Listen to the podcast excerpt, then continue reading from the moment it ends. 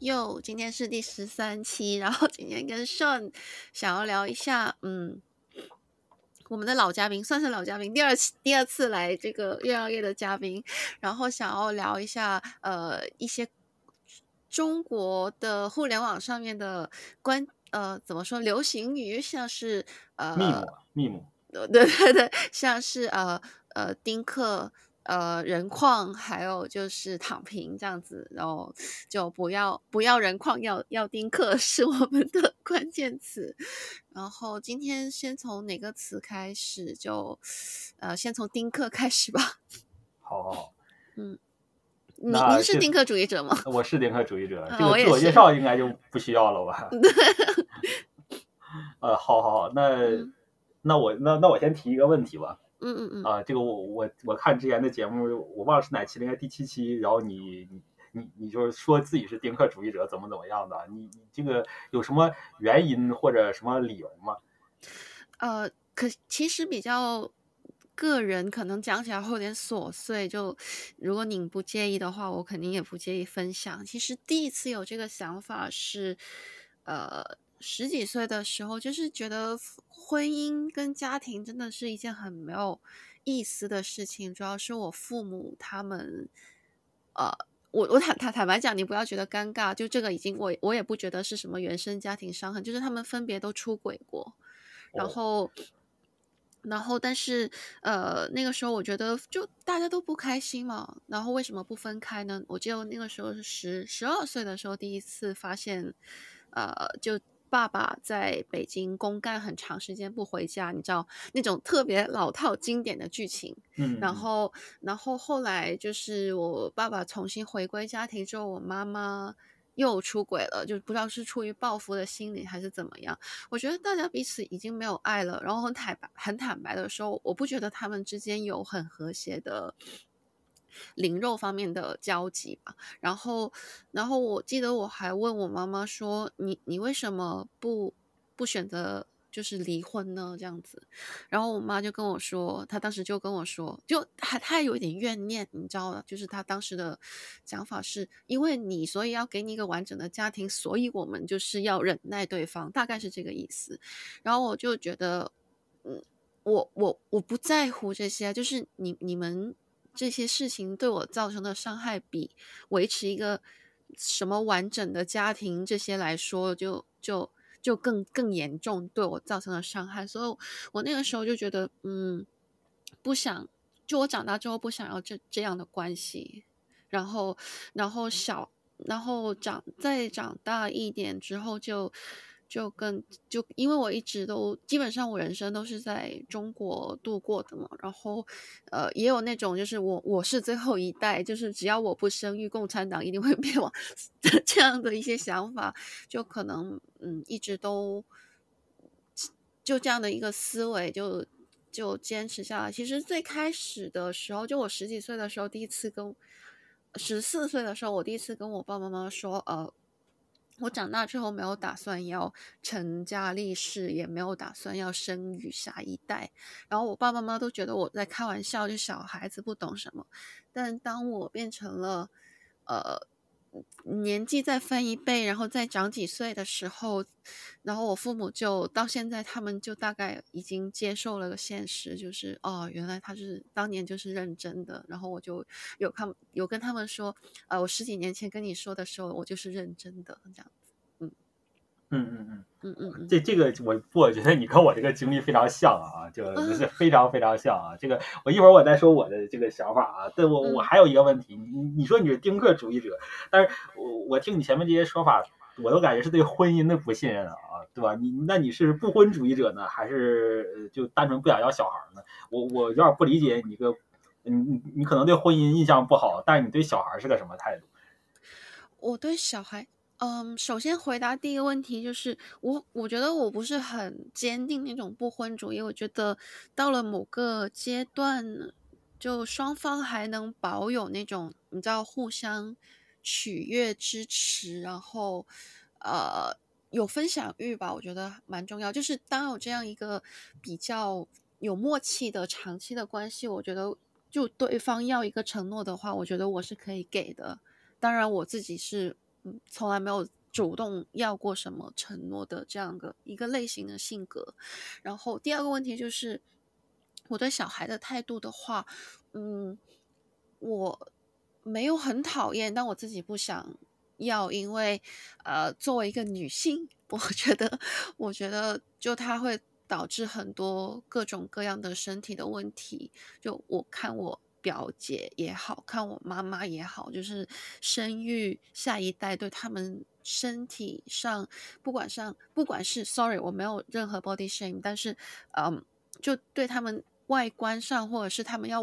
回复到那个生育前的外观，要付出的努力都很大，然后就代表那个代价很大，这、是其一。然后其二的话，我觉得从自私的角度来讲的话，我想要追求我喜欢的东西，就是我想要录播课就录播课，我想要看书就看书，我想要去逛就散步就散步，我不想被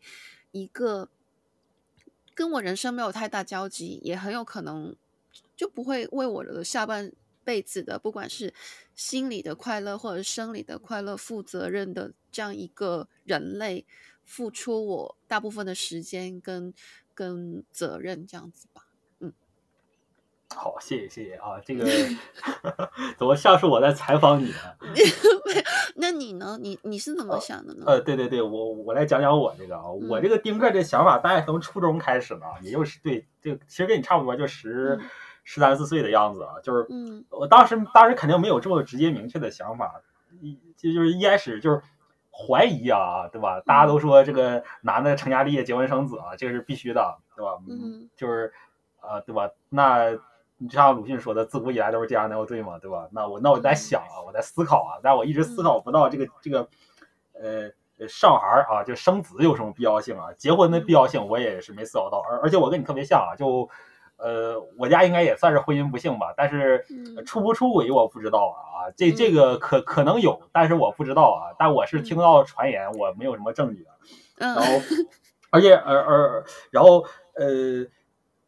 但是确实是婚姻不幸啊啊，这个应该也跟你我我你父母应该没有离婚吧？没有离婚，就是。啊就是貌合神离啊，貌合神离。其实，其实，呃，其实我我这个父母其实离婚了，就是我在啊、呃，就是非常典型的，就是呃，你本来就是完全没有任何的这个呃两个人在一起这个呃什么愉悦感啊，他俩在一起就就不管是生理上的、心理上的，我觉得都都没有啊啊，然后呃，就为了维持啊，就名名义上是为了小孩嘛，对吧？不要影响小孩上学，怎么怎么样的啊。然后就一直到就我高中毕业那年就拿离婚证，所谓的这个录录取通知书换离婚证啊啊啊啊！这个就非常非常普遍啊，这个这个尤其是在东北，东北其实离婚率非常高，我不知道就是他的离婚率甚至超过这个一线城市啊啊。呃，对这个呃我我。我举一个数字吧，东北的结离比大概是十比六啊，就十对在民政局结婚的，同时有六对在民政局离婚的啊，十比六啊。然后中国平均大概十比四左右，但这个不能完全归结到东北的离婚率高，因为东北的年轻人少，他结婚的人数相对少啊。然后这个中老年人比较多，他们可能到离离婚高峰期都在集中离婚啊。但是这个十比六其实也是非常非常高的，在我观察我的这个呃初中高中的同龄人，大概有五分之一的家庭是离离异的。五分之一啊，就其实其实其实非常高了，而而且我这个还不一定是这个呃呃统计的比较全，因为这个东西你你不熟的人你也不敢直接问你父母是不是离婚了，对吧？这真的都都是就关系比较好的，聊来聊去啊，会会聊到这个问题啊啊，然后就是其实跟你一样了，就是看了失败的这个婚姻，可能对这个婚姻的这个呃信仰啊。没有对婚姻的信仰，或者这个东西就是个不靠谱的东西啊啊，也是有这么一种感觉啊。嗯，然后呃，关于小孩比较简单，我不喜欢小孩啊，我是被对，我是不喜欢小孩，对，就就就就就非常简单啊。呃，就是尤其是你要照顾那个嗷嗷乱叫的不听话的小孩啊，对吧？这简直让人神经衰弱啊！我想一想，我其实是照顾啊，就让我非常痛苦啊，这个痛苦的记忆啊，一直伴随着我啊，啊，就 PTSD 啊，就对，就是 PTSD 啊，没错啊。真的，我我也试过，就是之前亲戚美就美国亲戚回回广州过年的时候，然后我妈就跟他出去买衣服，然后我就被迫要就面对那个。人类幼虫，一个下午真的要死，我想回去上班，就是宁愿回去上班，它真的太吵了。嗯，这个东西进化来就这样了。如果它这个叫声不不不引起你的注意的话，它可能遇到什么危险，然后它又它它又没有了，它的基因也传不下来啊。就是一代一代进化来了之后，就是它那个叫声啊会。让人最难受啊！嗯、啊啊啊！这个这个这这个呃机制又是这样的。我也不知道是因为我这个人有问题，还是怎么怎么样。反正我是不怎么喜欢小孩啊。嗯。哎，那你在公众场合看到小孩，就是就日本小孩其实普遍还是教养好一点啊，但是偶尔还是有会有那种尖叫。嗯。你会你会觉得？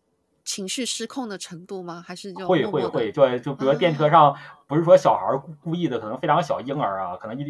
呃不到一岁那种左右推婴儿车里的，他在婴儿车里哭闹我的，我也觉得很难受，但我我也不能说什么啊，对不对？嗯嗯呃对吧？我就一般把这个呃什么降噪耳机戴上啊，但是降噪耳机其实不太是能消掉这种尖叫的声音啊。嗯嗯嗯嗯嗯嗯。我我我其实就我就对小孩的反感就没有你你这么深，就六我这我我这个大概率是生理上的，类似于人反感指甲刮黑板的声音啊啊啊啊！就我只是会觉得啊，那个妈妈好惨啊，就是特别日本不是有那种两三两三，sorry 我的普通话两三个小孩，就一个妈妈带着这样子，我就觉得哇，她好惨啊，就是她特别是她生无可恋的那个眼神，嗯。这个因为我不是女性啊，我可能没有多少共情啊。嗯、对，但、嗯、但我能理解你这个感觉，我能理解啊。嗯嗯嗯嗯嗯嗯，然后就是你你爸妈的，就让你觉得对婚姻特别失去信仰的瞬间，你现在能回忆起来吗？瞬间呢？哎呦，这不好回忆，但是是有家暴的啊，这个互相家暴啊，啊这个嗯不不一定单方面的，然后就其实是我上初中的时候就非常非常严重，最后他俩就分居了嘛，就就我整个高中其实他都是分居状态了啊，其实就还好了啊啊嗯，然后就是那就是纯纯有名无实了，对吧？就是嗯呃就就就分居状态，然后到了高考高考毕业了之后，然后什么呃。你去大学了，见个行，吃个饭，然后就领个证啊，离婚证啊。啊，嗯嗯，我我我我其实有有两个瞬间，就我现在回想起来，但很多细节其实都很模糊了。就就我爸爸，其实在我爸爸，其实在我嗯出生没多久，到我小学二年级。之间，他都是在北京出差，就没有怎么回过广州的家。然后，就他过年什么的也不回来，你就很容易猜嘛。你现在做一个成年人，你很很容易知道他不愿意回家的原因是什么。然后，我妈妈那个时候就经常给他打电话，然后他又要照顾我一个小孩，那个时候还要周末还要去少年宫学画画，然后就就就。我现在回想我的童年，我我就只有我妈妈的那个背影，就她在拖地，拖完地她去打电话给我爸，然后一直都打不通或没没有人接，然后就是那个背影，我就觉得嗯，让我很印象很深刻。我现在想起来最最最深印象的关于我的童年里面的妈妈就是那个背影，然后就是很老套的剧情剧情啦，她就是某一天打。就呃打通了之后是一个女人接电话，然后后面的事情就大家都 猜到了。然后另外一个瞬间就是我妈妈她就我爸爸洗就 so call 洗心革面回到广州，然后也不再去北京工作之后，就我妈妈就跟我觉得是有点报复心态吧，就是跟另外一个在工作场合上认识的男性就有了。呃，就那个男的也有家庭，然后，然后我觉得很深印象的就是，呃，他他有时候会，他们两个有时候会开车带我出去玩，就我爸爸也不知道的时候，然后，然后我就看那个叔叔，他就左手在开，就在握着那个方向盘，然后右手放在我妈妈就副驾，我妈妈坐在副驾，放在我妈妈的大腿上。就我那个画面，我也是很深刻。就如果你你你让我想起来说，呃，我对婚姻这件事情最失去信仰的瞬间是这两个。然后，然后小孩的话，我就是像刚刚讲的，我既有对这个呃中国的一些社会现状的失望，我不觉得这是一个很适合小孩生长的环境。然后，其次就是我觉得女女性的身体啊，或者是说我自己对我自己人生想要更大的掌控度，这种种种的思考，所以就。呃，对我，我觉得我自己是蛮丁克，蛮蛮蛮坚定的一个丁克主义者，这样子。嗯，其实丁克是说，这个你你你你你你有了男友要，或者有了这个呃丈夫也好啊，这你俩不生小孩，这叫丁克啊。这个你、嗯、你可能对婚姻本身还有那个 complex 在上面啊。嗯，有有一点吧，但我我其实也不知道，对，对我我也很难很难下武断的定论，说我之后的人生会怎么样，但是。嗯，对小孩下一代，我真的是没有任何的向往跟期待，包括对呃婚姻这件事情，就我就从小到大都有一部分的女同学，她们都会向往那个穿婚纱，或者是有一个很浪漫的婚礼。然后我从，然后我我觉得我从很小开始第一次参加长长辈的婚礼，到现在我都是觉得婚礼真的是一件很。表演感很重，我很讨厌所有表演感很重的行为。对，哦，其实我也有这种感觉。我我我可能第一次，哦，我我想我第一次参加婚礼是什么时候？大概是在农村啊啊啊，就参加农村那种，就是、嗯、呃，就那种大席子啊，可能几百号人过来就露天吃席的那种啊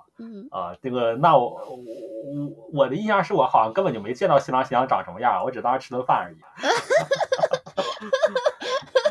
因 因为那席子实在太大了，就好几个院子啊，他们可能没在这个院子里，或者来了敬酒我没注意到啊。那那边还小啊，嗯，对，其实其实我我对婚姻这个这个东西，好像自始至终都没有什么这这个呃呃这个怎么说呢？向往，向往，你不能说向往啊，我我或者说我很早我就认识到了这个东西本质是什么了。嗯，这个东西其实本质这个那就其实就是法律上的东西，就财产契约而已啊。对吧？嗯嗯、你你再往上面加什么这个呃非理性的东西啊？比如说这个呃什么幸福感呢？这些东西都是啊后人给添加上的找上去的意义啊，对吧？这个东西到底能不能成真啊？啊不好说啊，你你你得去这个呃仔细经营，而且对面也得是呃配合你啊，然后你也得配合对面啊，反正要这个呃要件特别多啊，这个东西很大程度上不是你自己能控制得了的。真的，就我之前小时候，就大概是，嗯，中中高中到大学的那段时间，呃，我我也会以开始有这样的想法，就是，呃，但刚好那个时候，我不知道后青春期吗？就是很很经常开始自我打击，然后就会想说，我一个人的人生就已经这么一败涂地了，那再加一个人，那就有更多的不可控因素，我不想要这样的。情况发生这样子，嗯，哎，这个，那你有没有想过，如果你不生小孩之后，以后养老问题怎么办？这个和就是绝大多数人都会被被问到这个问题啊啊，嗯嗯呃，我首先呃就很，我觉得首先我来到日本，然后应该会比较长时间待在这边的话。嗯，可能要担心的事情稍微、稍微、稍微比待在中国的那个安全网极低的，哦，几乎没有安全网的社会要好那么一点点。然后，其次的话，对，就确实养老这件事情，好像是应该开始考虑一下了。嗯嗯，怎么说呢？呃呃，我不知道，我不知道顺顺应该也是在科技公司、互联网公司工作，是吗？就现在好像已经没有那种，就过去大家都说啊，某个就日本独大的支付公移动支付公司啊，或者是 Amazon 啊、Google 这种，或者是 Microsoft 这种，能进去就是等于养老了。但现在好像这个神话已经破灭了。就算你进了大手，你也有可能是被自愿离职计划击中的那批人。嗯嗯，财务自由这件事情的话。我我我觉得我现在能做的努力就是，呃，其实我个人是很想要就能够在初一家初创公司，就我本人没有创业的的计划，就很多人都是靠创业财富自由，或者是靠抱住什么就呃腾飞的企业的大腿去财富自由。那我我对后者是有一点期望的，就是我能不能找准一个赛道，然后作为这个初创团队的一个一员，然后呃起码能够呃相对的比做在。在大厂永远去 deliver 其他人的 order，这样子会获得更多的，就是想干嘛干嘛的这样一个权利。不我我好好像完全没有回答你的问题，对不起。啊、呃，这个这个财就是相当于财务计划的问题啊啊，这个其实其实其实我是，嗯，其实我有一点不同的看法啊，因为这个呃日本虽然有安全网嘛，但是它这个人口结构其实非常不好啊。这个呃，但是中国的人口结构比日本还要不好啊，然后而且中国的养老金是基本上没有的。我再说说啊，中国的这个整个社保占就社保余额占 GDP 大概是百分之八，日本大概大概接近百分之三十啊啊，然后美国是百分之一百七十啊，这个差距是非常非常大的。就是呃，我是不认为我现在每年交年金，然后等我如果我在日本退休六十五岁，假如那时候六十五岁退休啊，嗯，我我觉得我是拿不到年金的。啊，日日日本的养老金肯定会在我退休之前破产啊，肯定的。嗯，这个数数学上基本就是这基本就是这个样子啊。嗯，呃，但是中国我觉得可能会十到十五年就会破产，十到十五年的养老金就已经就运转不动了，根本就等不到你退休的时候，甚至你的父母就有可能面临到这个问题啊。嗯嗯，嗯，这个啊，你你你是怎么面对这个就是？焦虑，或者是说养老的这个计划。呃，这个东西其实很多事情，钱我觉得问题可能不会特别大。如果你，嗯、呃，我我现在就在就就就在做那种长线的投资啊，就是我我从上班开始我有在做啊，我可能就是、啊、呃定投什么标普五百之之类的一堆东西啊，都、嗯、对对对 啊，对吧？这个呃，那可能。每个月从工资里抽出来五万十万的都投进去啊，就当于存钱了嘛。嗯、然后我我是把日常消费都压得非常低啊啊、嗯、啊，就基本基本过我学生时代同样的生活，鼠人生活啊、嗯、啊。那我觉得如果养老的话，钱肯定不会是大问题啊啊，不会是大问题。嗯、但是呃呃，你真的身体出了问题之后，很多事情啊，比如说你失能了，你变成半残疾人或者残疾人了之后，很多事情你自己决定不了了啊，或者你没法自己照顾自己。啊，就现在，比如说你，你比如得了新冠，生了重病，你下床下不动了，需要人照顾你，然后啊，又没又又没有伴侣，又没有小孩啊，然后你就会遇到这种状况啊。你现在可能还年轻，还能挺得过去。如果是，呃，呃，再老一点的话，可能问题就会很大。这个我觉得也没什么办法。就算是你有小孩，你说生一个，但他不在你身边，其实问题还是一样的。对啊，对啊。就比如说像我，我父母也是有我的，但是他们出了问题，就基本是相当于没生我一样。我我我在日本，我不可能第一时间回去，我只能给钱啊。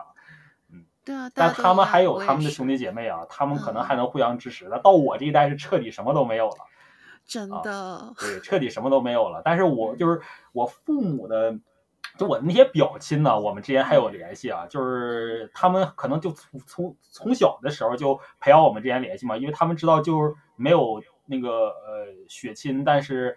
呃最近的就是最近就是这些人嘛，就是如果一旦出问题，这些人之间可能还有点互相帮助啊啊，嗯嗯嗯，但是这个很难说了，因为都不在同一个国家，那也也也也很难说啊，这个东西呃，但我觉得不会是我自己一个人面对的问题啊，就是那时候肯定会有办法，就就算没有办法啊，这个呃。被埋在坑里的也不止我一个啊！是，那你你总总就可能总是会遇到搭伙过日子，或者是比这个更好的一些的亲密关系也说不定啊。对我，我其实并不排斥这个什么恋爱、结婚这些东西啊，这些东西我其实并不排斥啊。但是呃，可可能是我这个人比较奇怪啊，这个呃，我是有这个那个什么。自觉的啊，我这个确实是比较奇怪的人啊。这个找不到我也不会去强找，这相亲我也是不会去相的，就能碰到合适就碰，碰不着就算了啊。然后对这个，但其实我有一个观察，就如果在日本，像这种我不知道女女生找男生是怎么样的，男生找女生的话，一般都在学校里找。我见过的大概百分之九十都是在学校里找到的，不管是呃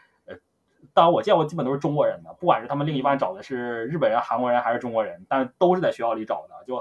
极少见你呃上班了之后你还能找到的，极少见。我我我我大概我只见过一个，但是那人长得又高又帅啊，完全没有办法 这个哎就以以 KVN 啊，对吧？对吧？这个这个完完这个完全无法参考啊，完全无法参考啊。就一般人的话，如果想找，必须在学校里找，因为。你到了这个工作之后，就完全没有这个，呃，甚至深入一点了解对方的机会都不会有啊。嗯，大家上班都很忙，下班就要回家啊，对吧？然后，呃，一又是成员这种工作，本来职场里就没有几个女性啊，啊，应该是这样的吧，对吧？嗯，就就基本是这样。我那我现在就基本是这个半放弃状态。其实我，呃。呃，去去去年年末的时候，就我还去这个网恋奔现了一次，但是一见面就好，好像两面都看，就是不能说网恋奔现，看不上，对彼此看不上，对彼此看不上，没错啊，对，啊，对对对对对，其实其实其实就是这样的，其实聊的还还还算可以，但是彼此看不上，那我也没什么办法，我也不知道怎么怎么样，对不对？嗯，啊，我我我其实还有个问题啊，就是你你你对婚姻的看法啊，那个呃呃，就是。你想象中的婚姻，如果你你你想象中亲密关系吧，一定会是婚姻吗？或或或者有没有那种什么开开放式的婚姻？比如说像，呃呃，法国前总统奥朗德那样出出访带一个第一女友啊，他他他没有结婚，但是跟第一女友生了四个小孩啊，就就就就类似这种的，呃，开放式是指一对多吗？哦，不是一对多，就是呃双方同居，但是没有婚姻关系啊啊，然后可能会生小孩，但是呃。那那财产应该是法律上的问题啊，这个这个其实是这样，婚姻其实说到底是个法律上的，呃，真的跟是个法律上的东西啊。然后你你你如果结婚了之后，你会跟对面不光是这个呃呃财产去，它其实更本质像是一个保险啊啊，嗯嗯嗯，就是就是你两个人绑在一起，然后你俩的抗风险能力提高了，虽然这个。受风险的打击面啊也扩大一倍，但抗风险能力提高了，你所以说导致你对那些更极端的事情抵抗力更强啊，跟跟你买商业保险是一个逻辑啊，财务上认为财务上是这样的，对吧？庞氏骗局，呃，这不是庞，这不是庞氏骗局，那你买商业保险其实也是，呃，期望还是净亏的嘛，要保险公司赚什么钱呢，对吧？但你还是会买啊，对吧？因为有一些，呃，比如说大病也好，或者你受伤了也好。如果你没有保险的话，你可能会被直接踢出这个市场。就你相当于把你的这个账户亏穿了，然后你被踢出市场了，以后你就没得玩了。这个就呃，其实相当于就就是保险存在意义嘛，就不让这个风险把你击垮嘛。虽然它期望上是负的啊。嗯。啊。我我的话，嗯呃，呃，我首先没有对婚姻的任何的憧憬跟向往，所以所所以我我可能不会。就我觉得，如果就更重要的事情是两个人他在互相的能够坚持互相的理解跟支持跟包容，然后互相的取悦，然后这个然后有持续有那个分享自己世界的欲望，然后然后如果是这样子的话，嗯，我觉得婚不婚姻是很其次的事情吧。对，但是婚姻其实这个东西，它怎么说呢？它它有摩擦，或者它有交易摩擦啊。就是你结婚没有那么容易，离婚也没有那么容易啊。就是呃，我是说两个人之间之间的这种吸引呢啊，这个呃肯肯定是会存在的啊。就如果你找到对的人是会存在，但这东西不会持久啊啊。就是呃我我一个想法不一定对啊，就是很多结婚的老夫老妻啊，可能到最后他都不是靠这个亲呃这个呃爱情维持的。爱情去维持他们的，就是可能就是过了十年二十年就就就是靠亲情去维持他们，或者靠责任感去维持了。这个你现在再想在这之间找什么爱情是，呃，成分就比例是非常低的。我我还有个例子啊，我身上例子很多啊，啊，就是我我我的姥姥姥爷啊，就他们我我来呃日本之前就他们金婚啊，五十年啊，他们结婚五十年啊，对吧？然后就就我我来日本之前，应该二零一九年的时候是他们结婚五十周年啊。他们现在应该今年都已经八十多了，八十岁了，就是，但是他们啊，我就觉得他们之间没什么，没有什么爱情，就是对，是是金婚没错啊，对吧？啊，这个呃，那但是他们还是会吵架，甚至会动手啊啊，八十岁啊啊，你 不好意思，有点好笑。对对对，因为我姥姥是已经有点老年痴呆了嘛，她已经有点不讲道理了，啊啊，啊，对吧？但我姥爷其实还可以，但他身体也不是很好，但是他俩会这个非常激烈的吵架啊，非常非常激烈的吵架，然后甚至会动手啊啊啊，这个呃，那你你觉得他们是个什么状态啊？对吧？你这种这种这种情况也能接受吗？就就就五十年了，生活五十年成为一种习惯了，然后就怎么怎么样啊？就就这这种情况也能接受吗？哇，就我但我觉得绝大多数人都是这个状况啊，就是说真的啊啊，能靠爱情粘合到一起又维持很长时间的人，我觉得极其极其罕见啊，可能连百分之十都没有啊。嗯，你觉得就有有没有可能存在那种？变成了好朋友的感觉呢？嗯，如果你生活生活到一起的话，我觉得不会啊。嗯，呃，你长时间生活在一起的话，我觉得不会说要要这这个很微妙了。但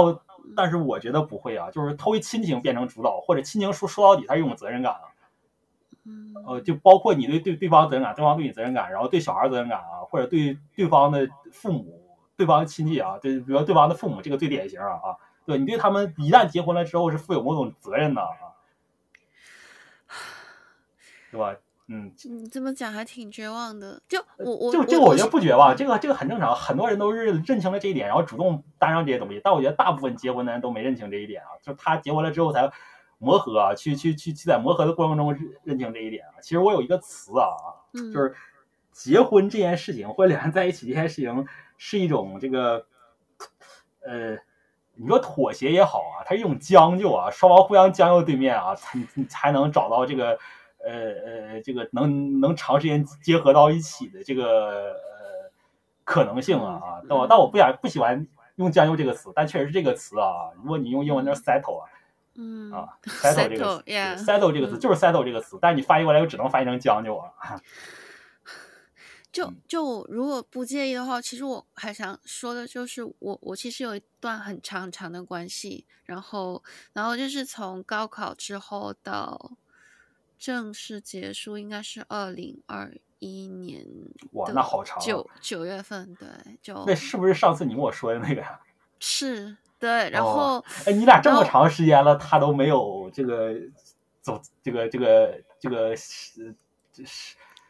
我我不知道怎么说啊，我我我明白我明白，就就但但最后的嘛，真的完全完全切断所有社交媒体，其实是很近的事情。就我就对大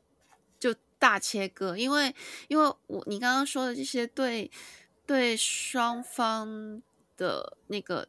父母的那种责任，其实，在一段这么长的关系里面已经会有，因为我们就真的是从十几岁开始就认识啊，然后就是都是爸爸妈妈都有都有都有都有出去，你知道，就广广州人出去早上去喝早茶这样子的程度。嗯，所以呃，青梅竹马算是青梅竹马吗？算是吧。然后，哦、然后我曾经觉得，就是我们是可以做彼此最好的朋友的。你就就就就有那种感觉，就就就你刚刚说的那种 settle。然后呃，嗯，虽然是很很长时间了，很很有默契了，然后会少了一些，嗯嗯。热恋的感觉，我觉我我有有很长一段时间觉得说，嗯，我们可以是彼此最好的朋友，但是，嗯，总有就总有那么那那那么一些事情会让你觉得，哦，原来我们都失去了向对方分享什么，或者是尝试去理解对方的的的的渴望，这样子，所以就很还最后还挺痛苦的。啊，这个我，嗯、我感觉我给不出什么 comments 来哈，我这完全没什么经验。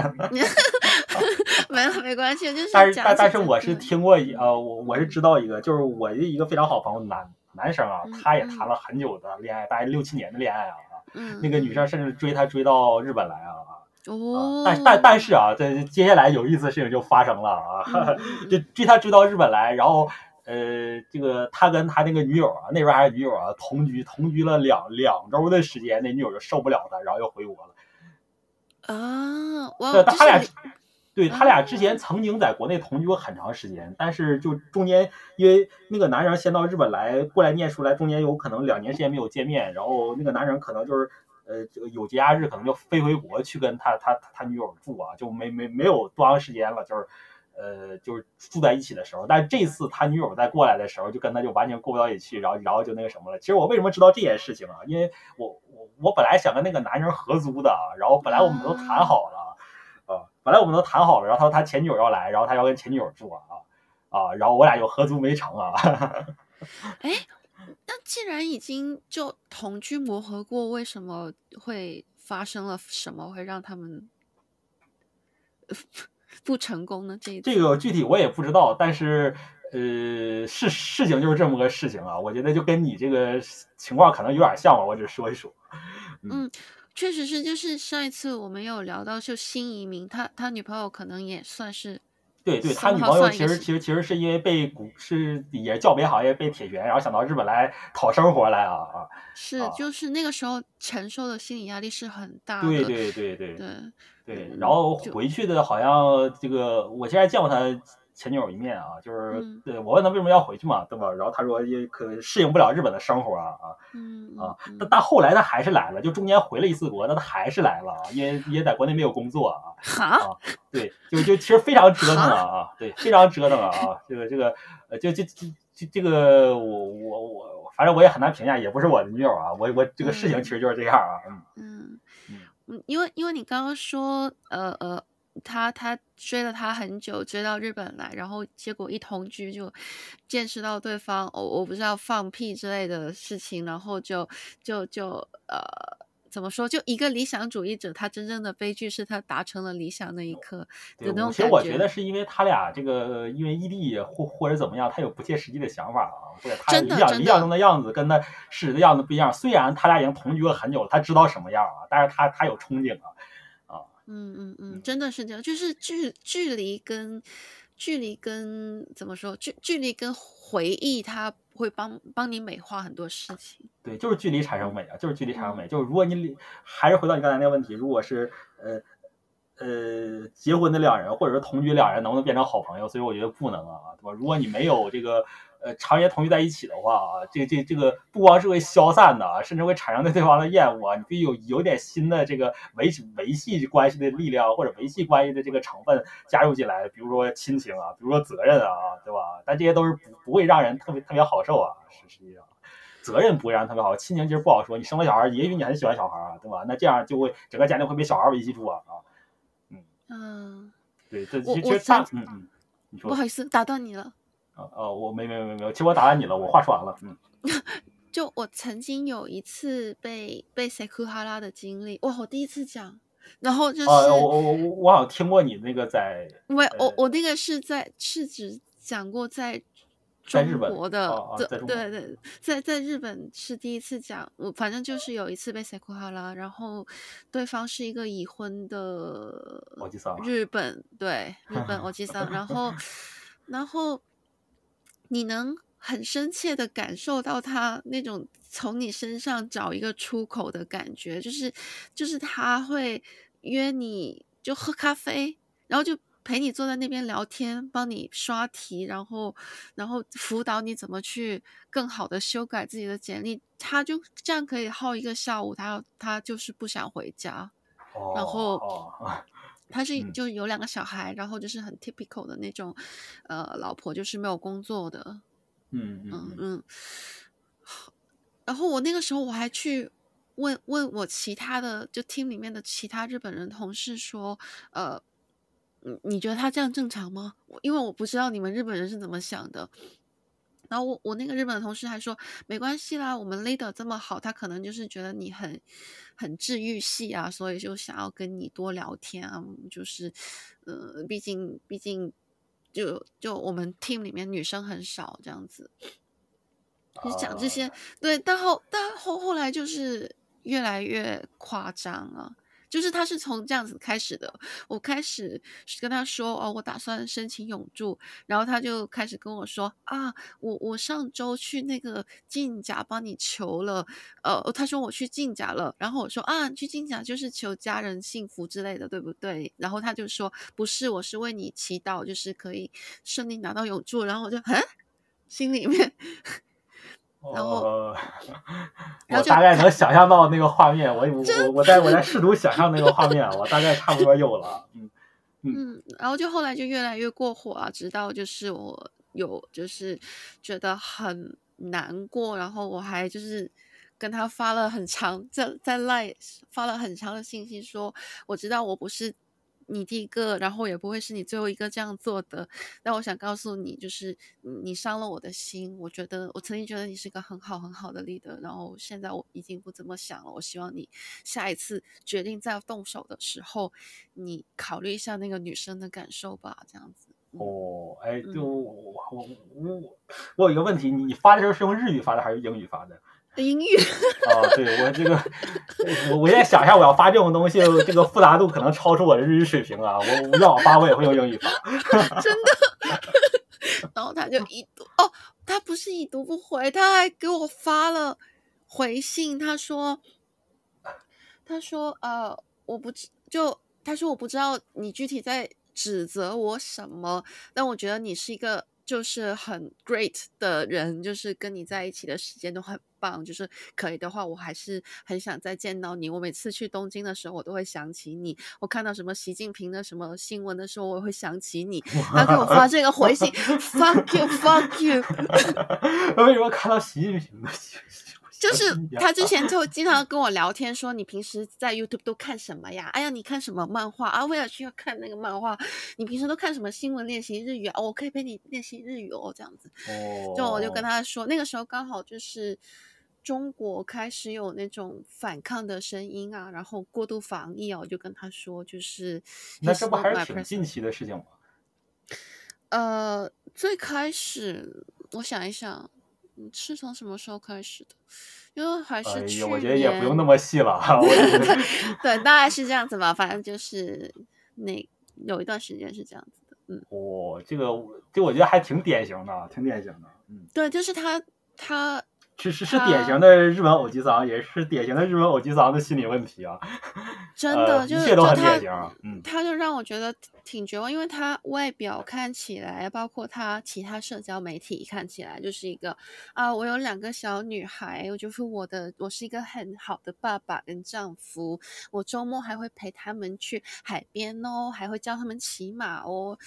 但是他就会跟你说，我觉得我好孤独，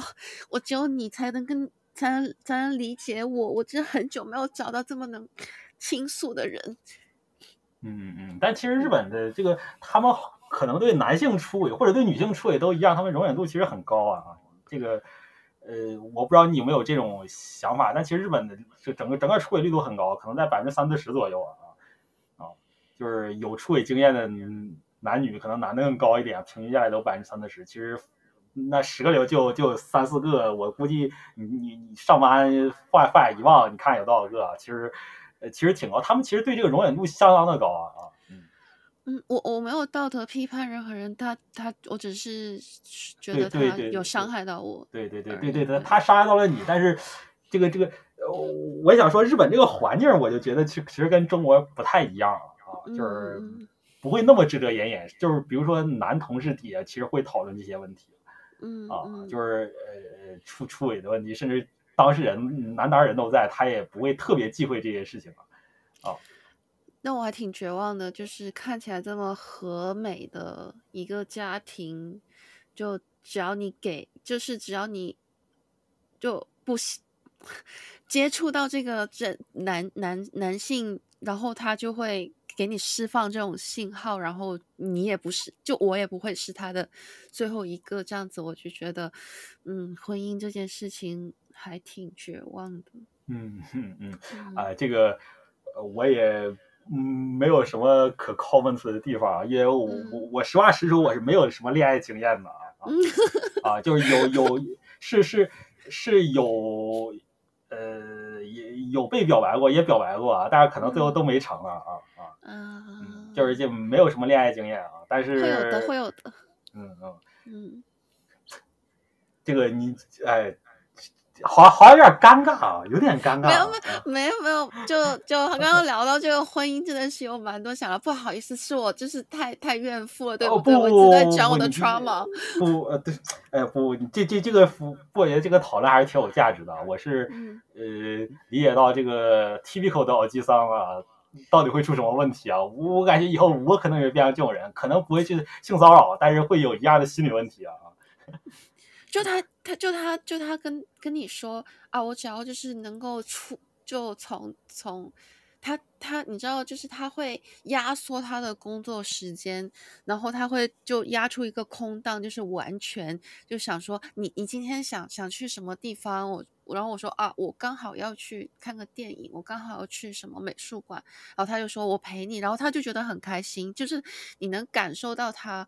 他其实。是不是你？我觉得都没有什么关系，但是就是要有一个比他年轻的女性，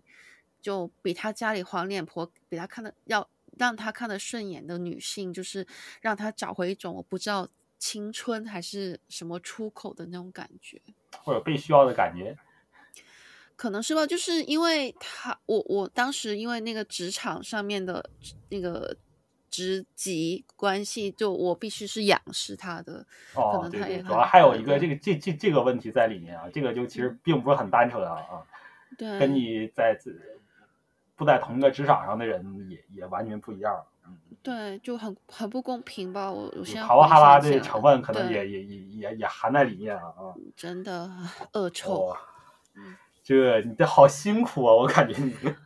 还好，但我觉得，因为我觉得。我经历到的，可能大部分女性也会经历到的。嗯，可能是大部分女性都不会说出来啊。嗯嗯嗯，就可能私下会说一说。那你像像让我知道，那是基本不可能的。嗯，嗯但但但就现在。这样讲的话，嗯，怎么说呢？就我们的丁克的取向，可能更多是源自于我们过去的家庭或者是经历这样子但。但对，trauma 都是 trauma。但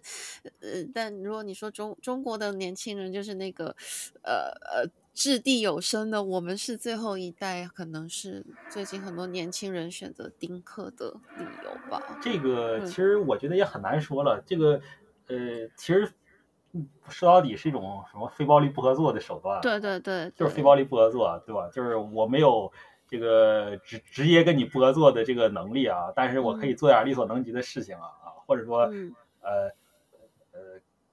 这个消除我的下一代，然后让你遇到一些问题啊，其实其实这种想法，但这这个问题其实很很那个现实的啊，这个当然生育率下降啊，生不出小孩来这个事情。我觉得这个思潮其实，呃，并没有起多大作用啊，这只是让人看着爽而已啊。但中国确实是生不出小孩来了，嗯嗯嗯，就是这这个中中国的生育率，就是你知道总和出生率吗？总和出生率，总和出生率就是一个女性平均一生能生几个小孩啊啊，嗯，然后中国可能已经，如果二零二二年大概能排到。全世界倒数前五里啊，应该倒数第五啊，倒数第一是。Congratulations！我们得你也这种想法吗？对吧？呃，嗯，倒倒第一韩国，然后新加坡，然后两个太平洋岛国，然后然后然后就是中国啊啊！这韩国其实更加离谱一点啊啊！它这个它它这个东西，我觉得有各种各样的原因吧啊，这个呃，但是啊，说到底啊，就整整个中日韩，甚至把台湾也包括在内啊，都是走走在同一条这个。绝户的康庄大道上啊，康庄大道啊，嗯，对，都都，只不过日本，其实日本已经是是这个中日韩男里最好的了啊，那也我也觉得哎，嗯嗯，就呃东京的这个呃总额出生率大概百分之啊，大概一点一几啊，一点一三，一点一四啊，但是呃。首尔，然后北京跟上海都是零点七、零点八的水平啊，就是就是已经是非常离谱的水平了啊，就可能呃。五十年人口就会减慢的水平，如果没有外来人口的话，嗯，就就就我不知道这些数据了，但但确实就在广州生活跟在东京生活对比来看，我发现东京好多小孩啊，而且都是家庭都不会只生一个，都是两三个这样。一旦一旦日本人结婚了，他平均一个家庭会生一点八到一点九个小孩，很长时间以来都是两个小孩以上啊，就是平均会生两个小孩以上，其实已经非常可观了。但是结婚啊，但是日本是大概有。百分之一，如果没记错，在百分之二十五的人一生都不会结婚了，啊，就是他实际上实际上问题是结婚率低，而而且跟法国也不一样，法国结婚率也低啊，就是整个西欧结婚率也低，但是他们有非婚生子女，就就我刚才说的那些，就你可不可以在婚姻之外生小孩，你可不在婚姻之外组建家庭啊？就你不结婚的情况下，一一个男性跟一个女性，然后组建个家庭，把小孩生出来，这小孩能不能正常的被养养起来？能不能正常的上学？能不能正常的成长啊？整个东亚可能都缺乏这种环境啊，甚至说非婚生子女是有道德污点的，啊，就是制造非婚生子女这件事情有道德污点，非婚生子女本身他也是受歧视的对象啊。但如果你这么搞的话啊，那如果人宁可不结婚的话，那你小孩也不会有啊，就相当于这个儒家老鸨把自己的未来给掐死了。嗯嗯，是的，我我我之前有在就是认识一对香港朋友，他们就。就男生女生都是大概四十这样子，然后他们就是有一个小孩，但是没有结婚。就之前彼此有，就对双方都有过婚姻，然后最后决定在一起，然后有小孩，但是就不想再有婚姻这样子。对，但这种事情需要整个社会，包括政府，包括各方面的努力啊，才能做出这种环境来。但日本人完全好像没在这方面做。真的，我。我不知道你知不知道啊，就是日本这个岸田可能是要加消费税的，把消费税从百分之十提到百分之十四啊。哦、oh, fuck him！然后提百分之十四，然后出来多出来这些税一半要去填那个呃防卫税翻倍，防卫费翻倍啊，都国国防开支要翻倍，然后会用掉一半的税，然后剩下一半是要那个呃少子化对策啊，就是但是他的少子化对策仍然集中在给呃就是呃。结婚的人给他们的养育，给他们的生育啊，降低这个就就相当于财政补贴他们啊。但是这种东西说实话没有什么用，因为日本的这个已婚人口的生育率已经非常高了，而且已婚是个门槛啊，就是把这个经济条件可以的人都筛进去了啊。这日本超过一半的人不结婚的理由是经济不行啊，就没没钱啊，对吧？然后本来这些人就没钱，还有他妈收税，然后就补贴那些有钱的人生小孩，那他们本来就已经变。边际效应递减了，再补贴再补贴钱也生不出几个来，但是让这些没结婚的人处境更加难受啊，因为没结婚就相当于被收这个单身税嘛，对吧？因为他补贴没补贴到你，但税收到你头上了，嗯嗯，就是就是这个这个这个东西，这个东西是非常现实的。这个日日本其实也有很多政策方面的，包括学者也在说这个问题，但是这个呃怎么说呢？他们独裁国家就是麻烦。呃，也不能说独裁国家吧，这。政策的，那你说中国的这个呃计划生育政策啊，对吧？啊，嗯，呃，其实其实是一样的啊，只只不过它补贴没有补贴到位而已，比计划生育那个还要强一点啊。嗯嗯嗯。呃，说到计划生育，其实我有个小故事要分享，就是呃呃呃，好，呃，你你不好意思打到你了，呃，对不起。啊，没事没事没事，你说你说。就就我我其实，你我爷爷他其实是个北方的南下干部。然后他，嗯，就是他是十，就大概是年轻十几二十岁的时候，从一个北方的省份来到广州生活，然后在广州这边娶妻生子，这样子才有的我爸爸，才有的我，呃，这个是一个背景。所以的话，其实我爷爷的兄弟姐妹他们还是在那个北方的的省份，在一个比较靠近北京的地方，所以他们就大部分人在北京做。公务员，然后还还有他，我但还有一些人，例如说我爷爷的妹妹，她就是在原来他们那个老家做做做做当地的政府的干部这样子，然后他就是那个寄生口的，哦，然后我第一次，那很啊，这很可怕，北方的就就对，然后然后我我记得就是。我爷爷之前就生前有个遗愿是说他他如果死了之后想把那个骨灰从广州拿回去呃他的故乡安葬这样子，所以那次我那当时我又刚好在北京出差，然后我父母又到了那边老家，所以我就从北京就是坐坐朋友的车，就是他开了两个小时到了那个地方，呃。第一次去了我爷爷的妹妹的家，然后他那个时那个时候他已经退休很久了，他已经年纪很大了那个时候，然后我进去就就吓呆，第一个是好大的，为什么北方人的家这么大？然后然后第二个就是他有一个专门的房间是一个佛堂，就是他就是跟你聊着聊天，然后到时间他就会突然消失，然后就他就会进那个佛堂里念经，然后那个时候我才。大几大三吧，然后我就问问问我妈妈说，为什么她要就这么虔诚去去拜佛，然后家里还搞这么大阵仗，然后我妈就说，因为她就是做了很多亏心事啊，因为她就是在这个、oh. 这个地方，她之前是计生干部啊，然后说什么呃北方这边的那个引产引引产，嗯、oh. 呃、对，就就很残忍，然后然后所以她自己造了很多孽之类之类的，哦，我就觉得太荒谬了吧。呃，对我我关于继承，我其实有个这个非常想说的。东北只要大家大家都知道，这个众所周知啊，继承是非常做的非常好的。我 从呃小学开始，从小学到中学到高中啊，班里没有一个这个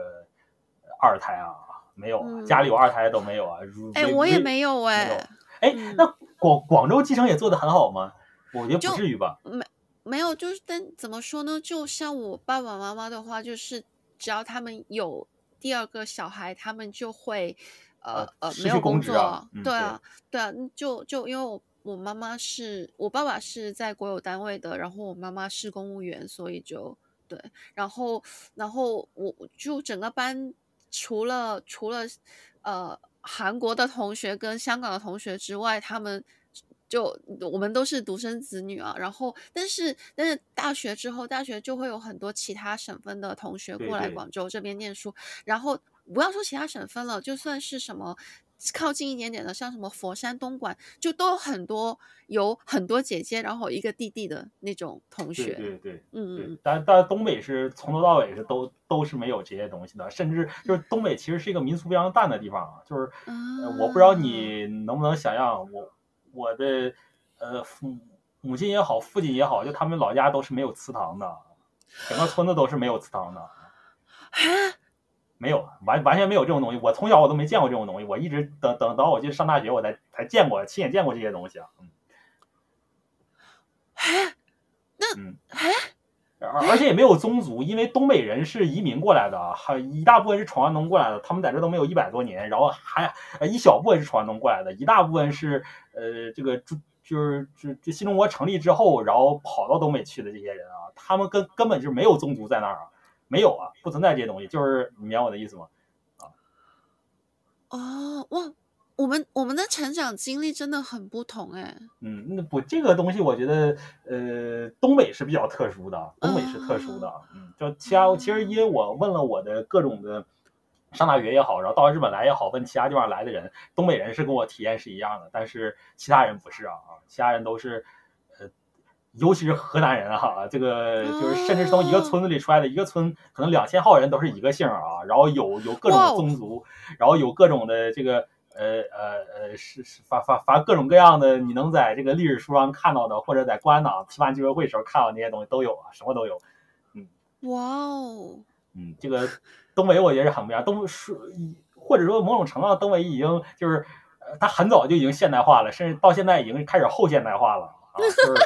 呃生不出小孩来，然后这个年人不往跑啊，就就就就就就各种后现代的问题都出现了，现在都没有那么发达啊。嗯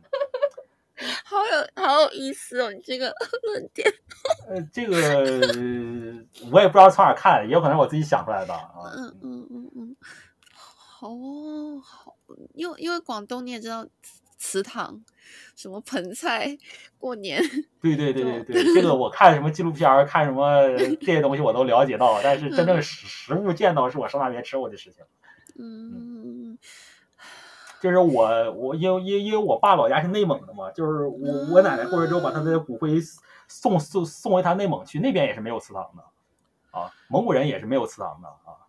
啊，就就就是他们可能有敖包有什么之类的东西啊，但是不会有有有这个以永久的建筑去纪念你的先祖啊，甚至你先祖几代之后也没有家谱，先祖只有几代之后你先祖是谁都不知道啊。嗯，你你有没有吃过高铁马场那家蒙古肉饼？呃，没没有。哦，你你有什么？正宗的蒙内蒙菜可以推荐。哦，不好意思，我在讲什么？对不起。啊，没事没事，你可以你可以讲。就说说说实话，我在日本我是没有刻意去找这些东西啊。我我对这些菜我也不是特别的，你说我特别喜欢吃什么，好像也没有啊啊。嗯，其实我其实其实我比较喜欢吃这个呃萨西米或者是寿司这些东西。啊，寿司都 discuss。对不起。嗯，反反反正各种寿司都有啊，嗯，都是啊，嗯。哦哦，好的好的，对，可能哎，我们在聊什么？在在在在聊美食啊。嗯，sorry，呃，哎呦，这个不知道不知道不知道咋聊起来，刚刚才我从哪儿被打断的来着？我想一想。对不起。没事没事。聊到计计划生育，不好意思。呃，计划生育之前啊。嗯嗯，计划生育之前是聊在聊什么？我们是最后一代。哦，对对对对对啊，就就就就就最后一代啊，说说到最后一代，它其实其实可能不是主要问题啊，这个，嗯、呃，这这个其实可能今天时间有点不够了，我不知道能不能说，嗯、不知道能不能说、啊。我们我们就延延延长个十五分钟好了，哦、反正其实也没有什么人听。对，反正也没有什么人听，对对对对。上上一期只有十六个听众，谢谢你们。嗯。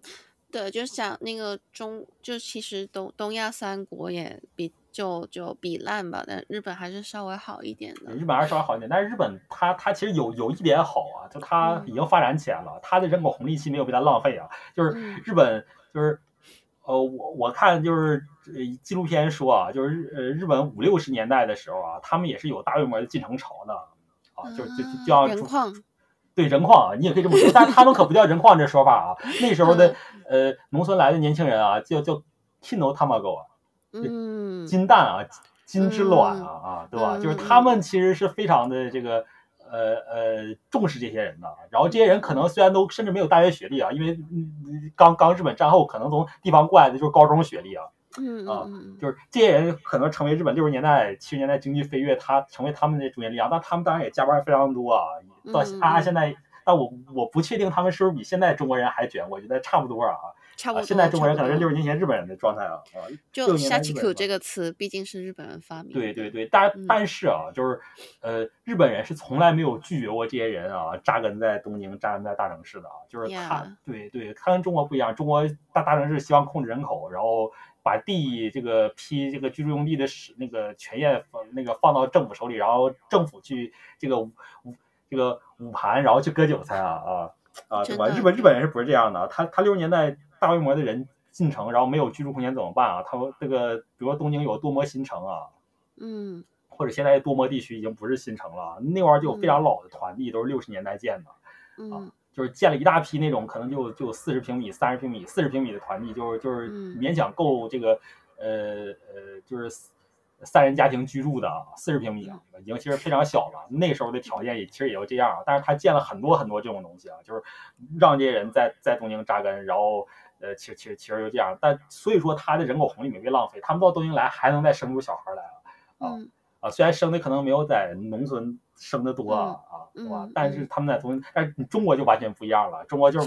就是他他挖人矿不光是挖人矿啊，人矿本来是可再生资源啊，他他甚至把矿挖塌了还要挖。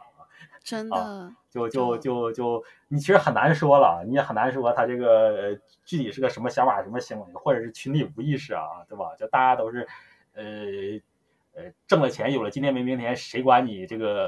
呃中国会遇到什么问题啊，对吧？啊，那对吧？嗯，从可能从上到下都是这样啊，就不光是你的老板是这样啊，你的这个呃呃政府什么的啊，对对对。企业啊，都是企业，企业都是这样啊，就是对。那其实这这里很多很多政策上的问题啊，就因为生育这个问题，说实话已经被研究烂了，已经啊，嗯，就是呃，发达国家生育率低，它的原因、它的解法，然后各各种实验的手段啊，就是可能在上世纪八十年代、九十年代的时候啊，就已经全部试了个遍了，哪种有效，哪种无效啊，到底应该怎么做啊？啊，其实都结果都已经出来了，但是中国可能要这个。呃，非常极端的啊，就是完全选相反的方向啊，嗯、就大家大家都往东走，我就往西走啊啊、嗯、啊，然后所有的选项都选往西走啊，然后要稍微试验一下到底怎么样。是的，是的，就我这有个不是很相关的经历，但我还蛮想分享。就是我之前是在中国某家互联网公司，呃，工作做的是那个供给端，就你可以理解是骑手或者司机，就是这个平台里面的供给端。嗯，然后，然后我刚好我我我我我，因为我工作关系，所以我跟我们公司的那个安全部门其实做的很近，就很多很多相关的事情要去跟他们协作。然后，呃，我不说是骑手。还是司机啊，反正就是供给端的这些合作伙伴，你可以想象，就是在中国的那套完全是靠把把人肉当成呃资本的永动机上面的零件的这样的一个呃呃时代背景下面，就经常会有这种合作伙伴们过劳死的事情发生。然后，然后每一次发生这种事情的时候，我就看见我们的那个安全部门非常迅速、非常有条不紊的，就 A 他就去马上呃去跟政府汇报相关的事情，然后 B 就马上去压压媒体呃压那个口口风去出通稿，然后 C 就马上去现场去搞定那个那个合作伙伴那那位可能是骑手，可能是司机吧，这样的一个呃合作伙伴的的现场的善后吧，对，然后。最后，呃，第一他就马上去去去去，呃，请款，然后拿钱去封家属的口，然后你又你觉得很就，然后你就看见，呃，唯唯独是没有人去关心那位合作伙伴，那位我们的平台的合作伙伴，就你甚至还能看到他的号还在，就他根本就还没来得及下线，他还在等单。我觉得这是很很很冲击我的一一件事情，就呃，大家都明明是为了一个更好的生活的可能性去努力，就是和呃安全部的同事也是，这些合作伙伴也是，为什么大家就会活成这个样子呢？呃，这个我嗯，我不知道我说这种没良心的话会怎么样啊？嗯嗯嗯，你说你说，呃。说大家为了生活而努力是对的啊，但是大家是为了自己生活而努力啊，嗯、别人怎么样其实不管的，嗯、别人怎么样其实不管的。嗯，嗯我想想，我举个例子啊，嗯、这个包括这个呃呃哦，我不知道你看没看过一本书叫《非对称风险》啊？没有没有，请请你科普。听说过吗？呃，这这其实投资其实投资方面的一本书啊，就是说。啊对对，但是说是投资方面一本书，但是他是讲了很多就是政治经济的相关的东西啊，就是说，呃，很很就是很，就社会在运行的时候会把，可能是我上期说的叫马奇马那样啊，对吧？把把把把这个业力都集中在某些你看不见的人身上啊，就是，呃，对他的手法是让就是呃。你知道投资其实是拿风险去换风险跟时间去换换收益嘛，对吧？嗯嗯嗯。对，然后通过各种的这个社会机制把，把把这个风险啊转移给一些呃其他的人啊啊，或者说自己拿风险的小头，让其他人承担风险的大头，但他们只能获得很小的收益啊。这个机制其实是这样的，这个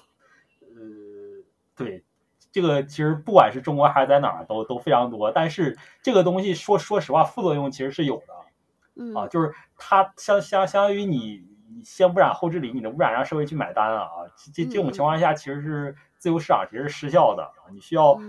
这自由市场失效的一个这个经典经典模式啊，就是外部性引起的这个自由市场失效啊，对吧？就是然后经济学里也有正常解法，就是政府需要出手啊，对吧？嗯，呃，你比如说你比如说我把环境污染了，然后我生产出来产品我卖掉了，这个产品里其实有一部分是不是污染环境的这个。代价啊啊！但是钱是让这个企业主赚到了啊，对吧？那政府应该怎么做呢？政府应该就对对你这种行为收税啊啊，对吧？把你这个污染这一部分钱我收回来啊！如果不这样的话，就大家都会去竞争那个底线啊啊！嗯，就泄露出来的资源就相当于公呃或者泄露出来的这个负向的资源就相当于这个向公有领地里排放污染啊啊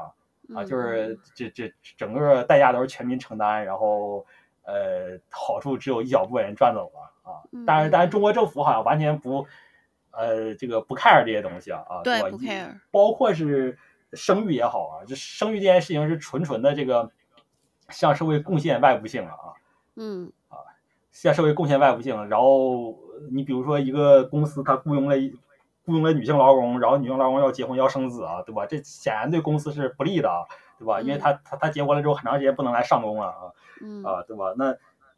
如果政府放任这种情况的话，那会像现现在中国一样啊，你你女性你想结你你想那个就是未婚的女性或者已婚没有生育的女性在职场就就就你在就业市场里是非常难找到工作的啊。对吧？就就最后就会导致这个结果，然后导致一部分女性直接又放弃生育去去做工作啊。但这个也当然不是坏事，但是大家都这么选择的话，这生育率会变成现在这个样子。真的，就就我之前在在中国的时候，我我面试我都已经习惯了，一开始就说我先我先说一下吧，就是我是丁克主义者，所以不不需要问我那个问题，这样子。嗯，但是说实话，这个东西也他们也不一定会信啊啊。对，但我 anyway，我我我我我反正我讲出来就不用被他羞辱，因为他会说，就就我觉得中国的 HR 真的是很没有水平，包括就最最大的那一两家公司，我我也有去面过，然后他他们也是，就那 HR 我真的是觉得，就你你也是女性啊，你何苦这样讲？他就真的会跟我说啊，因为我看你年纪也不算小了嘛。就是你就有没有什么就是结婚啊或者是什么什么的计划？我就我想说 fuck you fuck you。哦，这这这这种东西能直接问出来，其实非常离谱啊！你在日本问可能可可可能会吃官司啊。对对对。呃，这个呃，但其实其实日本这个事情啊，就是日那个日本就是补贴公司，就是大手企业啊，现在可能只到大小企业，就大小企业内部的女职工去生育，这个生育补贴啊啊，其实是安倍搞出来的。嗯，对，其实阿妹搞来的，其实阿妹搞了很多。你不要说，不要看她是这个，呃呃，这个自民党，你说他是右翼啊，这个人其实非常左啊。他他搞了很多劳动权益相关的东西啊，一个是这个呃女性的生育补贴，然后一个是这个呃对生育家庭的补贴，还有这个呃大公司的过劳死的问题啊啊，就就你知道，就之前有个电通的一个呃呃，哦，我知道，我知道，对对对，就是对新入社员一个。就东大的新入社员，然后就上了三三三个月班，然后然后过劳自杀的这件事情，然后闹得非常大，然后就因为这件事情，呃，才推动这个呃，就是最后他是一种什么手段呢？把这个大公司的这个呃，因为大公司他是会会他会给你报税的，嗯啊，就是就是就就你报税，然后他把你报税记录还有那个呃你的工你的工作时间跟那个。国税局会要这个员工的工作时间的信息啊，就你报税的时候会把这个信息给他，这国税局他他他又掌握到你有没有员工过劳的问题啊，啊啊，就是安倍其实推动了这么一件事儿啊，就他搞了很多劳动权益相关的事情啊。这个说实话啊，如果说自民党是中右的话，那共产党呃 CVP 基本就是法西斯啊 啊，这个、真的，这简直就右到没边儿了，这个很难说啊，对吧？真的是，对。对，这呃，这个这个这个东西，嗯，怎么说呢？你你可以想象啊，就你你说日本是东亚的高地吧，它可能直到二零一零年之后才做这些改变啊，就是老龄化已经火烧眉毛了，大家都看到这个这个这个这个，再不救可能出问题了。实话实说啊，已经晚了啊啊，你救了也会出问题，只不过问题小一点啊，你不救可能呃二二二零三零年、二零四零年大家都完蛋了啊，嗯啊，这个呃，就是这。就高地如日本啊，他也到二零一零年开始做这些啊。就是现在回过头来看啊，日日日本的这这些操作可能在十十呃呃一九九零年或者一九九零年末吧，就是两千年之前做这些东西啊是最有效的啊。但是那个时候你想想会有这种土壤吗？就是这种左翼土壤吗？啊，呃，日本的政坛是完全没有。那个时候还是小泉，就是小泉上台就是搞那个呃新自由主义的时候，就把这个。国企日日那个日日本的国有企业疯狂拆分、疯狂的那个呃甩卖的时候啊，嗯、那个他跟撒切尔其实差不多啊、嗯、啊啊我哦我不知道你了不了解撒切尔这个人啊啊，铁你是讲铁娘子吗？啊对对对对，不好意思，我我只知道他他跟香港的事情，我不知道他的、啊、对对他他他他他他其实是就是怎么说呢？就就反反正搞新新自由搞新自由主义，里根撒切尔，嗯、然后、嗯、呃邓小平还有这个。皮诺切特啊，对吧？号称新自由主义四骑士嘛，他们干的事情就就是呃反反反政府干预，然后抛抛弃福利啊，然后去减税啊，然后呃放松管制啊，其实搞的就就全都是这全都是这一套东西啊。你像那时候就是呃呃两千年小泉应该两千年上台的啊，就那个那个时候小泉还是这个呃新自由主义搞搞这一套东西啊，就你完全没有这种土壤啊，就是你还想补贴这个呃女性劳工生育啊，你还想这个那个，就完全没有这种土壤。但是你到十年之后再做，或者二十年、十五年之后再做，这个效果就是明显就事倍功半了。给你加税加到百分之二十的消费税啊，你也不如那个时候稍微加点消费税去搞这些啊。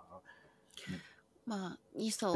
巨轮它掉头。对，就像掉掉头需要方向，而而而而且我前面问过你这个问题啊，就是其实丁克是有代价的，或者你不生小孩是有代价的啊，就是说你不管是养老这个问题，然后包括你在税收上会不会受到歧视啊啊，就 就是对，其实就对，其实就是这样的，而且这个歧视不会小啊，可能你综合税率可能会提升百分之五以上啊，你能接受吗？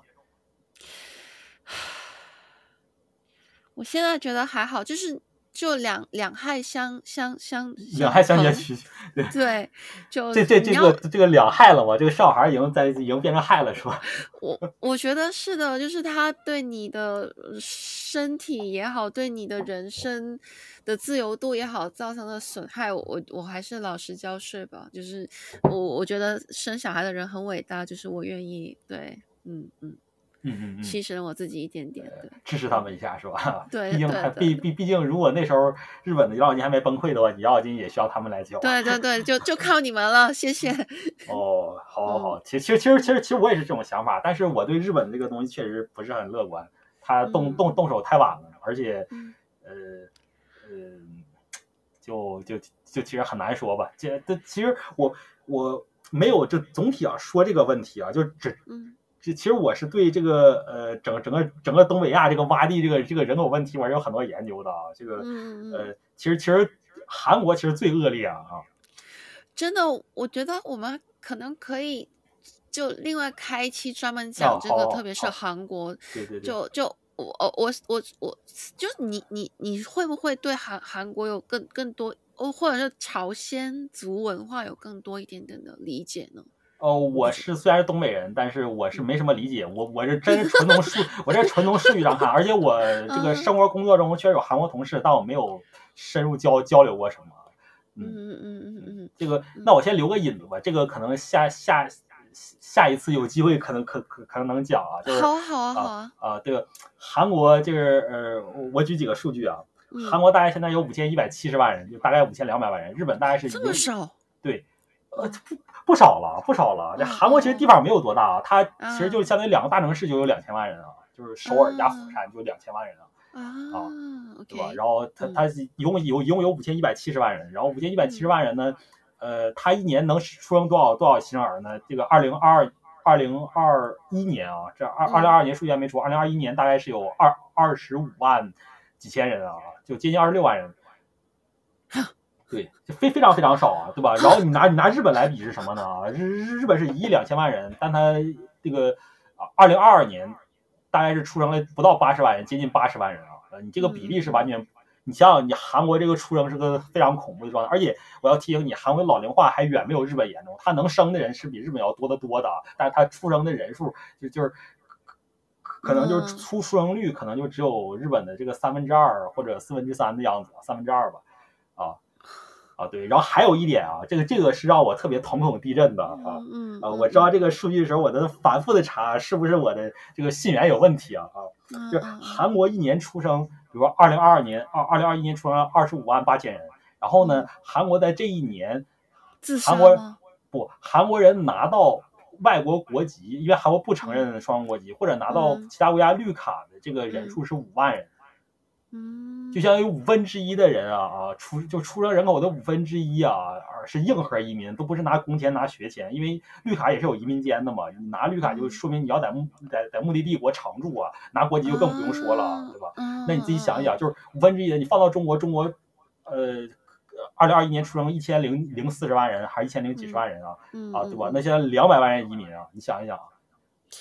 中国在日的。这个长期签证啊，拿长期签证的，包括学前、工签、绿卡的啊啊，但不算移民的，拿长期签证的这这这这人数不到八十万人啊，七十几万人啊。对，你想想中国七十四好像是。对对，然后呃，日本是中国呃中国的第一大移民目标国，实际上绿卡跟跟跟跟国籍的，你自己想想这韩国的移民，这个就是他们对自己的国家其实非常理解啊，非常了解啊，对吧？都在逃啊，五分之一人在逃，而且最恐怖的是什么？你这种硬核移民的话啊，嗯，一般都是有门槛的，能跑现在要么是高学历，要么是高净值，要么既是高学历又是高净值啊，就是相当于最精华的一部分人跑跑掉了，嗯啊，就这这韩国就简直是把自己的未来当柴烧一样啊，啊，啊，我我我想。回回去问一下我那四我们公司那四个韩国同事。对对对，其实其实我我我不太好开口问这些啊，但是这个数据是非常让我震惊的啊。这个我我可能最近我才查到，然后还有还有一点比较有意思，大家都知道韩国这个呃考试竞争很激烈，但我不知道跟中国哪个激烈，我觉得还是中国激烈一点啊。应该是。对对，然后韩国呃一年就是呃去年高考啊，就是韩韩国大学入学考试大约有五十万人报名啊，五十万人啊。嗯啊，然后日本呢，呃，你你可以知道这个人口是韩国的一倍还多啊。然后日那个日本的这个高考报名人数是多少呢？是呃，应该五十四万啊，比韩国多一点点啊。啊，就是他们其实现在是在上一代婴儿潮里啊，啊，就是上一代婴儿潮，这些人刚进入这个就业市场也好，这个那个学术竞争也好啊，对吧？就他们其实非常非常卷的，是最卷的时候啊。啊，但二十年之后，你像二十年之后，可能这个呃。呃，高考人数就要腰斩不止，因为不是所有人都要高考的，可可能要出国了，可能不高考啊，对吧？嗯啊，他可能一年出出二十几万人啊，对不对？啊，对吧？这个这个韩国其实非非常这个极端的一个一个一个意义，就他的社会其实就非常极端啊，就是呃，我也不知道是怎么回事，我具体没研究过他具体政策是什么，但是他这个操作其实是非常的，呃，我我觉得他的老龄化到来的这个速度可能会比中国还。还还酷烈啊啊，对吧？就可能十年之内就就就就就所有所有东西一夜之间就不行了啊！我很难想象，因为韩国就软实力真的很厉害，他们的文化输出什么的就啊，嗯，对，但但但是他他年轻人，你可以就我这些数据，你应该能想象到一些，就他他日本都已经是非常拉垮的了，他跟日本比还要再拉垮个百分之三十到百分之五十啊啊！啊，就就基本是这个状态啊，你你那你那就任任君想象它到底会怎么样了啊？其实中国是介于日本和韩国之间啊。嗯嗯嗯嗯，好啊，那我们下一期就再聊一下这个韩东亚三国。对对，东亚东亚三国这个这个这个这个这个这个比烂姿势，其实各有各烂的姿势啊。但是这个呃，韩国是特别的。具体总结到最后，其实呃，那就不好说了。嗯嗯嗯嗯。好啊，好，那就今天很高兴跟 Sean，就是我不好意思，因为我的那个组织能力又很有限，所以我就我我不知道就是带带偏了节奏还是怎样。哦，没有没有，我觉得这个这个前半段聊聊这个呃什么 trauma 吗？呃聊。不知道聊什么，聊婚姻观嘛，对吧？嗯、啊啊，对吧？对吧？这这这个我觉得其实其实聊的挺好的，我也学到了不少啊。因为我这说实话没没有什么经验，我没有经验的啊。我呃好，啊、那那我就有经验吧，我也不知道。啊，嗯。好呀，那那那就反正今天聊了一下大家的婚姻观，为什么就不要不要不要人人框要丁克，然后也就蜻蜓点水了一下，呃，一些比较宏观的东亚三国的政治跟跟跟。跟人口趋势等等的一些，然后下一期就想要再跟 Sean 就聊一下专题，因为看起来你是一个数据分析小能手，所以我很期待下一期的跟你的聊天。然后，然后这期就先这样，再见，拜拜，再见，再见。